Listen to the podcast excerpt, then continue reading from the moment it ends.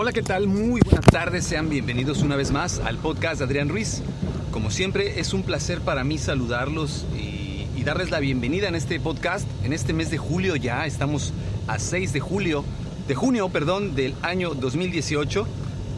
Estamos ya a la mitad de este año, en la primera cuarta parte de este mes de junio y ojalá y ojalá que el día de hoy todo lo que ustedes han trabajado, pues a esta mitad ya se vean los avances, se vea el, el, el progreso de lo que han trabajado, puedan ustedes tener palpable todo, todo ese éxito que, que, desde un inicio de año se programaron, empiecen a ver reflejado todo eso que, que trabajaron a través de, de, esa planeación que ustedes hicieron.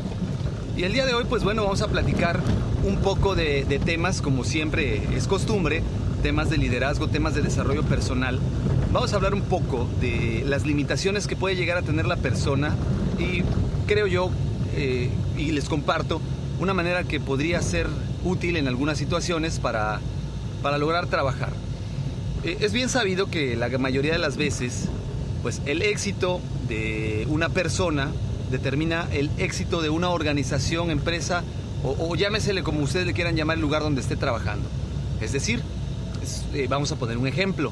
Un vendedor eh, de autos puede hacer que la agencia se convierta en una de las mejores agencias de ventas de autos o bien el vendedor puede ser tan malo que la agencia pues tenga que buscar otras alternativas. Pero esto no depende de la agencia, en gran medida depende de la voluntad que tenga la persona. Pero para esto, para saber si la persona tiene o no tiene la voluntad, debe haber un proceso de, reconocimiento de sus habilidades, debe haber un proceso de reconocimiento de sus carencias, de aquellas cosas que no le ayudan a, llegar al éxito. Y esto no es fácil. Muchos jefes pues únicamente están acostumbrados a dar órdenes, a direccionar a la gente, aunque la gente no sepa en realidad qué es lo que está haciendo. Eh, desafortunadamente, pues el esquema de trabajo, el modelo de trabajo que, tradicionalista es mucho de, de mandar y esperar resultados sin supervisar, lo cual pues en algún momento dado de la historia funcionó para los equipos de trabajo. Sin embargo, en la actualidad está comprobado que un equipo de trabajo no puede eh, avanzar a un ritmo eh, rápido o a un ritmo acelerado si no es, hay un involucramiento de parte del de líder o jefe, que en este caso no es lo mismo, un líder y un jefe, que ya lo hemos platicado con anticipación.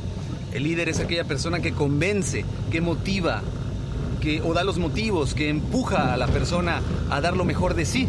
Porque la persona ya trae eh, toda esta habilidad, todo el conocimiento, es cuestión únicamente de ayudarlo a, potenciarlo. Y si la persona no trae la habilidad del conocimiento, entonces es labor del líder tomar la batuta en la enseñanza y aprendizaje.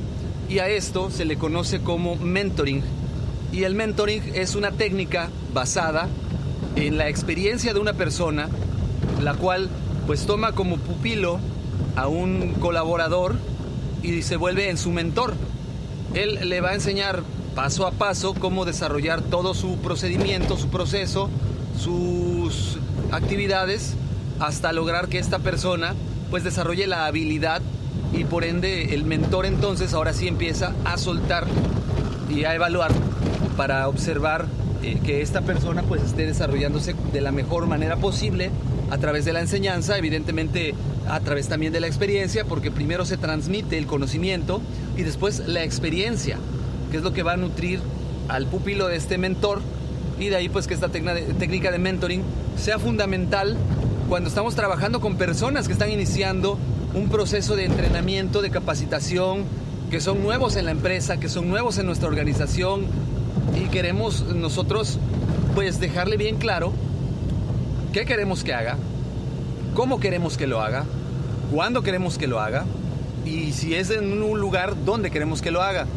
Todo esto pues se debe de, ir enseñando de manera paulatina para lograr desarrollar, repito, la habilidad y que la persona pues en determinado momento pueda de manera eh, pues ya muy, muy individual realizar estas actividades sin eh, la supervisión de este mentor que, que, repito, es la persona que va a, a, dar el conocimiento tanto técnico y al compartir las experiencias para que esta persona pues desarrolle la habilidad.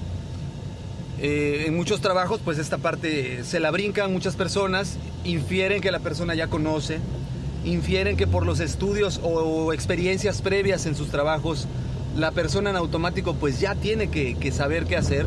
Sin embargo, no supongan que así es. No sabemos a ciencia cierta el nivel de, conocimiento o de entendimiento de la persona como para así poderlo asegurar. Diría uno de los cuatro acuerdos escritos por el doctor Miguel Ángel Ruiz que pues no hay que suponer, no hay que pensar que la gente ya sabe todo porque pues podemos llevarnos una gran decepción y lo peor es que podemos desperdiciar mucho tiempo suponiendo que la persona pues ya, ya tiene un conocimiento de algo que pues la realidad no es así. Una vez que nosotros nos aseguramos efectivamente que la persona como pintor profesional, sabes que tus clientes quieren un acabado mate, pero no quieren pagar el precio de tener que batallar con mugre y marcas. Usa el nuevo Barrel Trust Defense de The Home Depot para un acabado mate hermoso, más una defensa contra manchas y marcas. Y ese precio, desde solo $29.60 al galón. Y eso es antes del descuento Pro Extra. Una pintura mate que resiste las marcas. Barrel Trust Defense, solo en The Home Depot. Haces más, logras más. Disponible por internet y en tiendas seleccionadas tiene el conocimiento, tiene la habilidad en el modelo de coaching que podemos trabajar, que yo les quiero recomendar, pues nos vamos a dar cuenta de cuáles son sus fortalezas y cuáles podrían ser sus debilidades.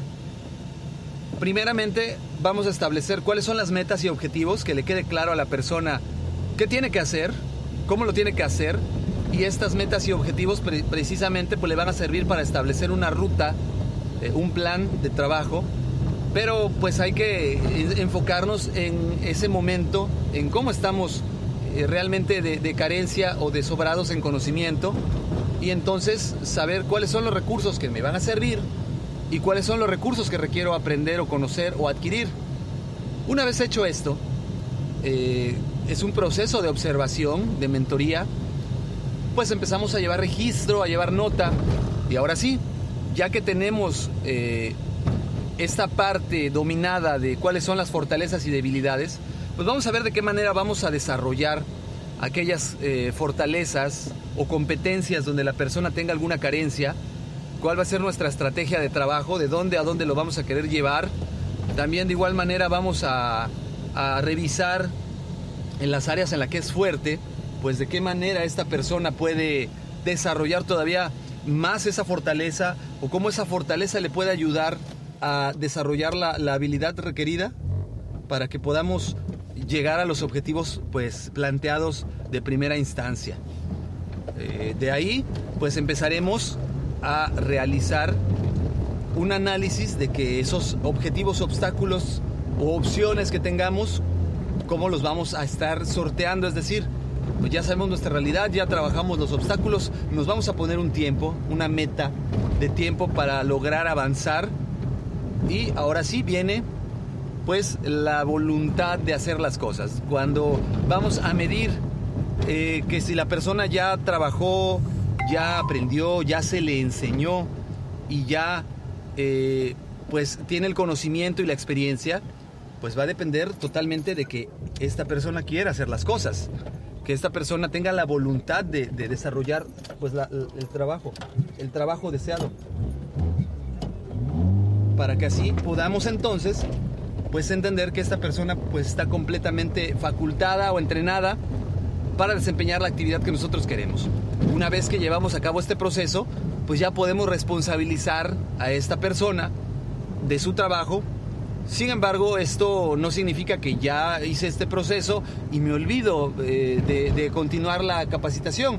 Por el contrario, mi supervisión eh, tiene que ser constante, tiene que ser continua y tiene que haber siempre una retroalimentación de todo lo observado para reforzar tanto las cosas buenas como corregir aquellas cosas en las que esta persona pudiese estar fallando todavía o no, no, no esté todavía dominando alguna técnica, algún procedimiento y esto pues va a enriquecer su trabajo, lo va, le va a dar esa madurez laboral que él requiere, esa madurez emocional inclusive, para poder eh, entender y él mismo por su propia cuenta identificar pues cuáles son las, las situaciones que él puede trabajar, inclusive sin la necesidad de una supervisión, sin la necesidad de una realimentación o retroalimentación, y esto nos va a ayudar a, a crear eh, personas que sean independientes, personas que sean eh, pues muy eh, desprendidos de, de depender de un jefe, que sean proactivos y que a su vez logren obtener resultados que antes no lograban.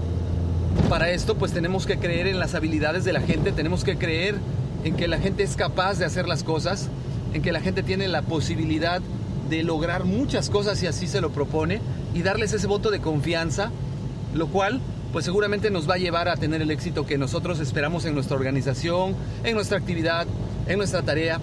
Pero es muy importante que el reconocimiento tanto de las ventajas y, todo el, avance sea real, no sea un, reconocimiento muy por encima, sino por el contrario es un reconocimiento muy auténtico que permita que la persona se sienta valorada como individuo en un grupo de trabajo, lo haga sentirse parte y que se sienta muy apegado a esa filosofía que se le acaba de instalar, para que entonces sí valga la pena el hecho de decir, pues ya te invertí tiempo, ahora eh, tú solo tienes que aprender a, salir adelante, a llegar lejos, a volar, dirían en algunos otros medios o ambientes laborales.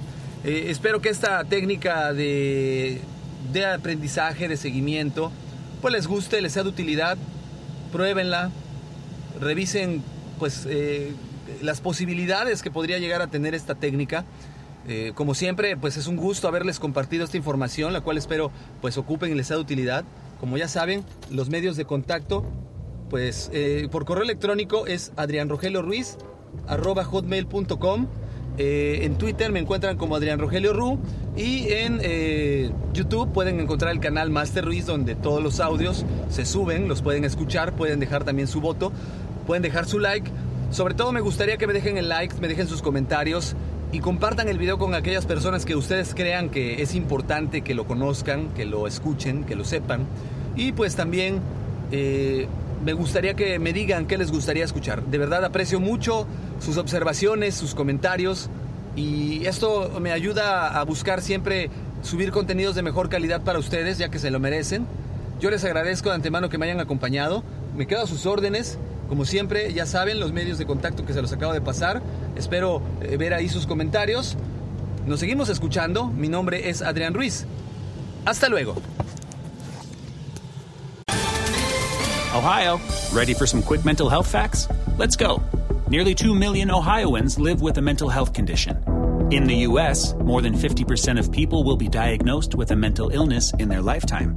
Depression is a leading cause of disability worldwide. So, why are some of us still stigmatizing people living with a mental health condition when we know all of this? Let's listen to the facts and beat the stigma. Ohio, challenge what you know about mental health at beatthestigma.org.